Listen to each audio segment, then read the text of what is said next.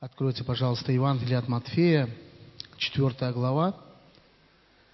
Немножко выше говорится о том, что Иисус Христос, когда вышел на служение, Он крестился в реке Иордан. Из первого стиха написано 4 главы, «И тогда Иисус возведен был духом в пустыню для искушения от дьявола, и, постившись сорок дней и сорок ночей, напоследок взалкал. И приступил к нему искуситель и сказал, «Если ты Сын Божий, скажи, чтобы камни сделались хлебами». Он же сказал ему в ответ, написано, «Не хлебом одним будет жить человек, но всяким словом, исходящим из уст Божьих». Мы видим такую картину, можем представить ее, что 40 дней и 40 ночей Иисус находился в пустыне. Наверное, он не считал песок в это время. Наверное, он имел общение с Богом. Не каждый человек способен э, вынести такой длительный пост. Хотя есть случаи, которые люди и были в посте в такое время. И написано, что постившись сорок дней и сорок ночей, напоследок залкал. То есть пиком вот этого вот его желания пить и кушать было вот сорок дней и сорок ночей, что он этого не делал. Если переложить на сегодняшнее наше время, на каждого из нас и поглядеть, что происходило тогда, то видно, что сатана дождался вот именно вот этого пика и подошел в тот момент для того, чтобы искусить Иисуса Христа. И зная то, в чем он имеет нужду, он и предложил ему некую такую что-то подобное, что, что он хотел, э, чтобы он сделал, то возьми камни вот эти и сделай их хлебами. Я задал сегодня вопрос такой сам себе, а мог бы Иисус сделать эти камни хлебами? Можно сказать и да, но я думаю, что нет. Зачем ему делать камни хлебами? Он не для той цели пришел в пустыню – с таким, с таким успехом он мог бы эти 40 дней камни эти делать хлебами, да и кушать. Но не та была цель. Вы знаете, когда в нашей жизни приходит година такая искушение и испытание, то дьявол тоже так же подходит каждому из нас, зная каждый наш характер, зная наши различные проблемные места, то, откуда мы пришли – то, чем были мы заняты, какие были у нас проблемы. И он предлагает вот именно в самый такой тяжелый момент для нас сделать выбор. Возьми и сделай вот это вот хлебом твоим и кушай. Тебе вот это нужнее. И знаете, многие люди, конечно, поступают так, как предлагает ему сатана. И причиной этому мы знаем, что если бы все те люди, которые когда-то заключали завет с Богом, которые были в церкви, они возвратились, то это была бы огромная армия. Но они в этот момент, они доверились вот этим чувствам своим, доверились этому дьявольскому э, слову, и они поддались, и они пошли питаться вот этими камнями, которые сделали для себя хлебом. Иисус в этот момент, когда сатана предложил ему это сделать, он ответил Словом Божьим. И он сказал, написано, не хлебом одним будет жить человек, но всяким словом, исходящим из уст Божьих. Ему не нужно было делать камни хлебами. Ему нужно было слово из уст Божьих и питаться тем хлебом, которое идут из уст Божьих. Слово, которое исходит из уст Божьих, оно дает человеку жизнь, написано, что человек будет этим жить. Не только физическим хлебом, но и хлебом духовным. Что такое Слово Божье? Мы знаем, что вот эта книга, которая, написана, которая является Библией, она является Словом Божьим. И Слово Божье, которое записано здесь, оно писалось на протяжении полторы тысячи лет. Около 1400 лет до Рождества Христова это писался Ветхий Завет, и Новый Завет уже писался где-то в течение а, ста лет – Последнее из посланий апостола Иоанна где-то написано было в 93 году, там плюс-минус нашей эры.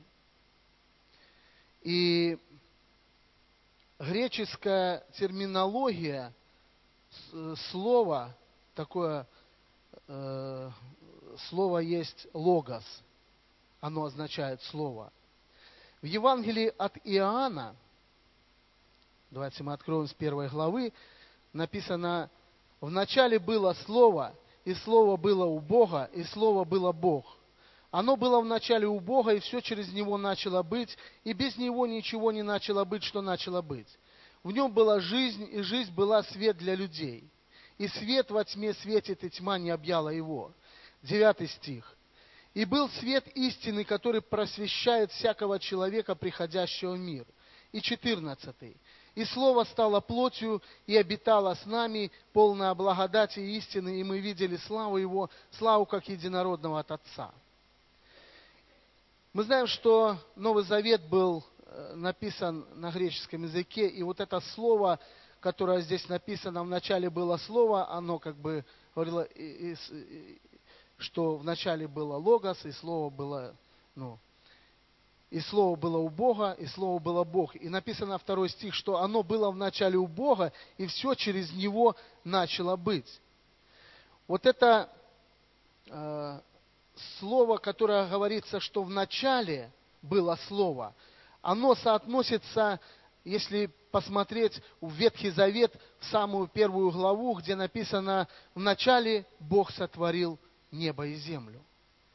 Оно показывает нам то, что, то, что было когда-то давным-давно, когда началось вот это творение Божье, то вот это слово «логос», это слово, оно уже участвовало тогда в творении всего того, что было сотворено. И несомненно, что Логос был Бог. Логос – это источник жизни – свет миру, каждому человеку. Девятый стих говорит, что «И был свет истины, который просвещает всякого человека, приходящего в мир». Просвещает написано в, э, в сегодняшнем времени. Не, не будет просвещать, не просвещал, а он просвещает. Это настоящее время. И кого мы видим в этом контексте Писания за вот этим вот словом. Кто это? Это Иисус Христос. Написано, что и Слово стало плотью и обитало с нами полная благодати и истины. Бог, который был Логос, Он облегся в плоть через Деву Марию и стал человеком. И написано, что полная благодать и истины, и мы видели славу Его, как славу единородного от Отца. Есть еще одно слово, которое обозначает также Слово Божие, это рема. Понимание такое греческое слово.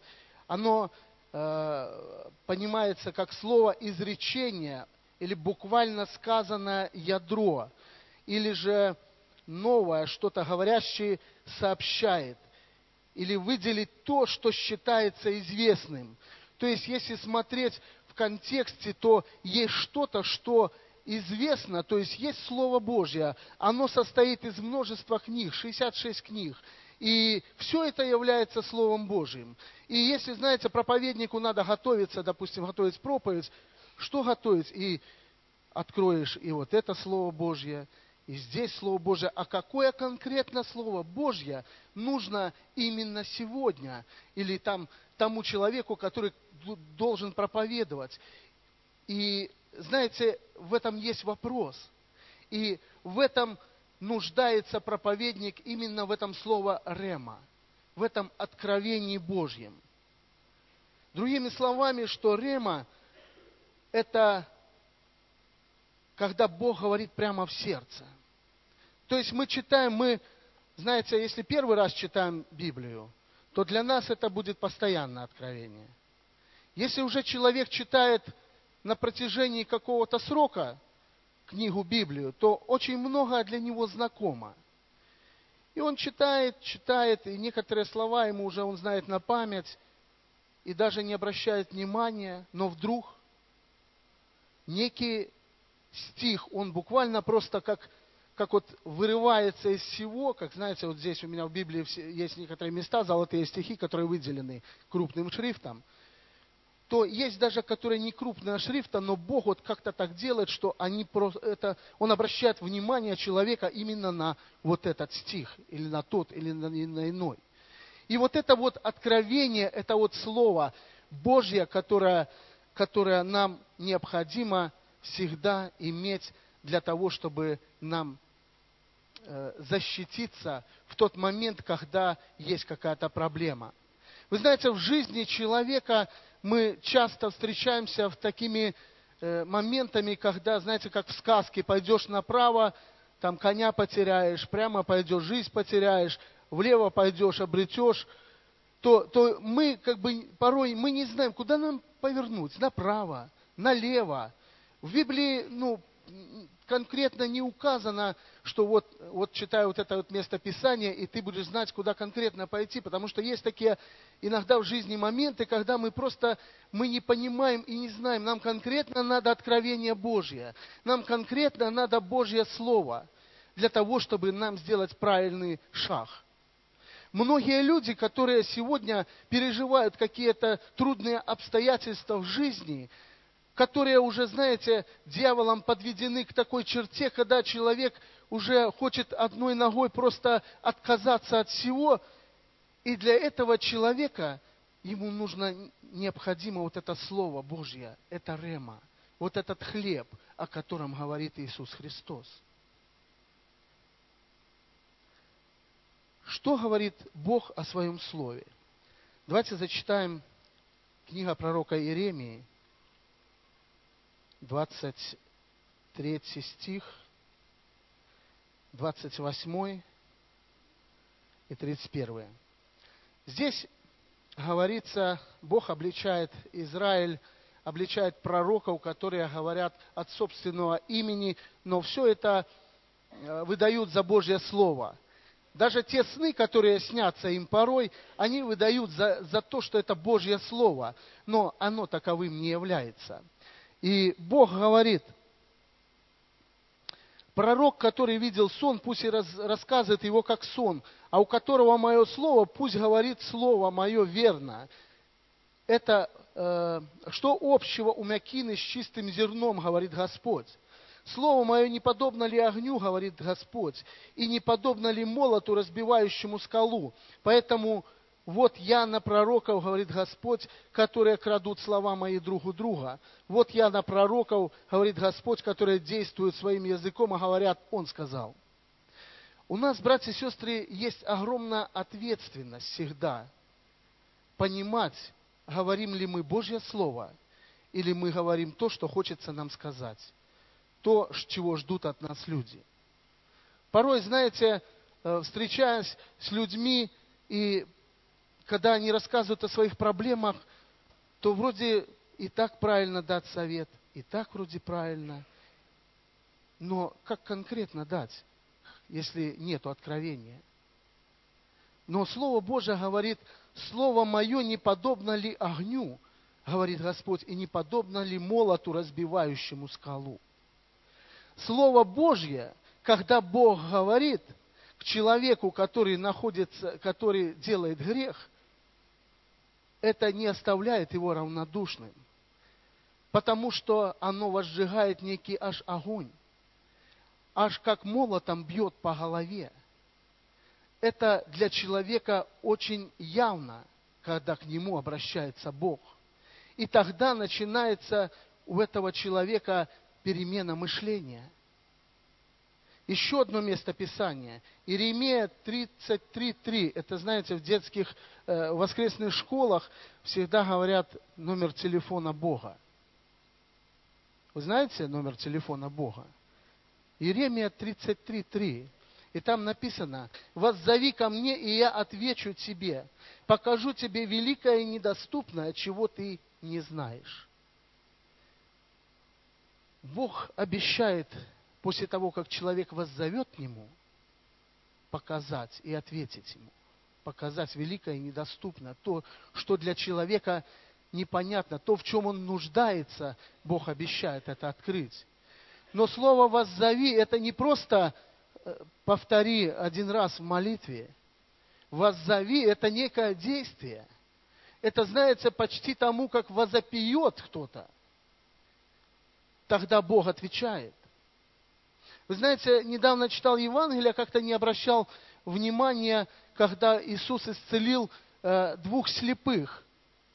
Написано, что они шли за Ним долгое время, просили Его об исцелении, а Иисус не обращал как будто на них внимания. И только лишь тогда, когда Он пришел домой, они пришли к Нему в дом, они приступили к Нему, и тогда Господь исцелил. Вы знаете, очень часто так происходит в нашей жизни. Я так подумал, идут два слепых человека, им еще надо третий поводырь, который бы их вел за руку. И вот эти два несчастные человека идут, спотыкаются, они просят, сын Давидов, исцели. А он идет, не обращает внимания. Я не знаю, если бы со мной что-то приключилось подобное, как бы я подумал, знаете, часто говорят, какой он верующий, если он ничего не делает и ничего не помогает. Я подумал, что это за такой Господь, который не обращает внимания на, на человека, который нуждается. Хотя мы знаем много фактов, когда Иисус исцелял в тот же момент, когда они просили. Но именно здесь говорится о том, воззови ко мне, и я отвечу. То есть это действие, это постоянство в том, то есть мы должны не просто попросили, Бог нам не ответил, ну и все, мы стали, не знаем, как дальше поступать. Мы должны взывать к Нему, и Господь обещает ответить, послать свое Слово, и это Слово будет тем хлебом, которое необходимо каждому взывающему. Еще одно место Писания Исайя 55. 55 глава, э, с 10-11 стиха. Там немножко выше говорится, мои мысли не ваши мысли, а 10 стих говорит, как дождь и снег не сходит с неба и туда не возвращается, но наполняет землю и делает ее способную рождать и произвращать, чтобы она давала семя тому, кто сеет, и хлеб тому, кто ест, так и слово мое, которое исходит из уст моих, оно не возвращается ко мне тщетным, но исполняет то, для чего то, что мне угодно, и совершает то, для чего я послал его.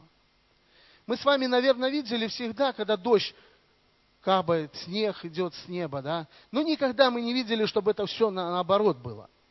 И Слово Божие говорит, что так и Слово Мое, оно не возвращается ко мне тщетным, если я его послал, оно обязательно сделает то действие, которое я хочу, чтобы оно произвело. Как работает Слово Божье. Давайте вспомним сотника римского, который попросил Иисуса о том, чтобы он исцелил слугу. Вы помните, что он сказал? Господи, я недостоин, чтобы ты пришел под мой кров. Но я человек подвластный. Я знаю, что такое приказы давать и исполнять эти приказы я знаю тоже как. И ты также пошли только твое слово, скажи только это слово, и это слово, оно исцелит. Иисус говорит, я веры такой не нашел в Израиле даже. И по Слову Божьему было, был исцелен этот человек. Помните другой случай, когда пришел к Иисусу Иаир, начальник синагоги. Он говорит, Господи, дочь моя умирает, приди. И вроде бы он собирался идти, но тут вдруг препятствие возникло. Откуда-то женщина пришла, Она прикоснулась, Иисус говорит, кто прикоснулся ко мне, заминка такая. Знаете, можно представить эту ситуацию только тем, у кого есть дети, которые переживают за них, знаете. И вот эту то чувство пережить, которое пережил Иаир, что каждая минута кажется дорога. А здесь, ну, э, ну чего ты не подошла раньше, или позже потом не подошла, у меня дочь умирает. Но Иисуса заинтересовало, кто прикоснулся ко мне. Потому что Иисусу важен каждый человек. Он любит каждого. Он любит Иаира. Он любит дочь Иаира. Он любит эту женщину, которая 12 лет кровоточила, которая все имение свое пораздавала для того, чтобы исцелиться, и никто не смог помочь. Видно, она была очень богатая, потому что 12 лет э, деньги раздавать, это надо их где-то брать. Но тут приходят люди из дома Иаира и говорят, не тревожь учителя. Дочь твоя умерла. Что пережил в этот момент этот человек? Там было все, там было разочарование, там была боль, там был ужас, там, я не знаю, что там было. Все те люди, которые услышали, для всех умерла эта девочка. Умерла для тех, которые были там и которые услышали это слово. Один Иисус сказал, не бойся, только веруй. Единственное, для кого не умерла эта девочка, это был Иисус. Не бойся, только веруй. И вот это вот хлеб, тот, который дал Иисус, то слово, которое шло из уст Его, оно дало вот эту крохотную надежду для этого человека. Написано, что когда они пришли к нему в дом, там все плакали, все были в таком состоянии. А когда Иисус сказал, она не умерла, но спит, над ним смеялись. Они не поверили, и ему пришлось выгнать всех. Он подошел к девочке, взял с собой четырех учеников и сказал, Талифа, куми, девочка, встань. И девочка встала. Девочка воскресла. Слава Богу! Слово Божье, оно дает жизнь. Это слово работает через веру. Вы знаете, что Бог часто дает человеку слово даже перед тем, как его ожидают какие-то препятствия, проблемы. Бог посылает свое слово для того, чтобы предупредить его. Когда-то он мне проговорил, и на тот момент я, я думал, когда, какие со мной могут быть приключения еще для того, что я могу как-то э, по-другому вести себя. Но Бог говорил, если устоишь, я благословлю тебя. И я часто вспоминаю слово, которое Бог дает. И в тот момент, когда наиболее трудно, оно подпитывает. Когда-то, знаете, сидел, здесь к нам приезжала группа, э, хор, они пели здесь песню. И буквально из, из песни, из слова они пели про Иерихон, и там были такие слова, что стены Иерихона рухнут. Но для меня это было, что мой дом спасется. Что в моем случае, несмотря на то, что вижу я сегодня, но стены неверия, стены Иерихона рухнут.